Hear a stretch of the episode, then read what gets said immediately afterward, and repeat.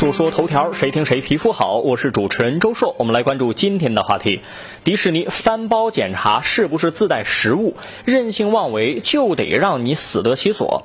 最近啊，有网文披露说，上海华东政法大学一名大学生因为携带零食进入上海迪士尼乐园，被园方工作人员翻包检查并加以阻拦，将上海迪士尼告上了法庭。而八月十二号，有记者去迪士尼乐园探访，第一一道关卡就是检查随身携带的物品。工作人员打开记者的背包，告知水可以带，但面包不能带。当记者问到他们是不是有权利搜包的时候，工作人员表示这是乐园的规定。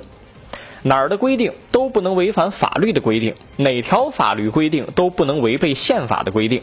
让人们气愤的或许不是不允许自带食物这种妨碍消费自由的规定，而是强行翻包检查这种明显侵犯人身权利的行为。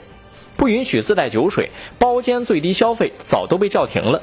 电影院即使不让自带食品进入，也不至于翻包检查。怎么全球知名的迪士尼乐园就这么理所当然呢？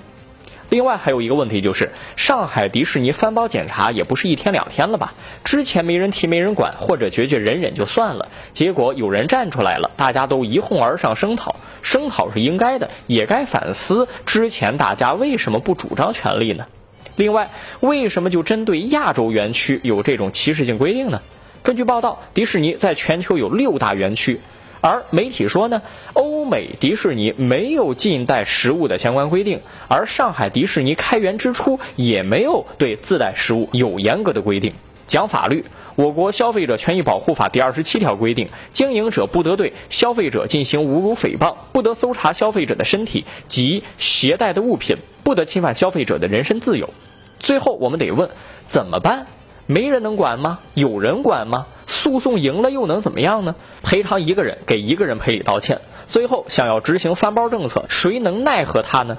最后靠消费者用脚投票是不靠谱的，总有人会去的。时间一长，大家就遗忘了这个舆论热点，依然趋之若鹜，那怎么办呢？看下个事儿，男子在暴雨当中捞车牌售卖。八月十二号，河南郑州两名男子在三轮车上挂满了车牌，等待车主前来认领购买。外地牌照比本地的更贵。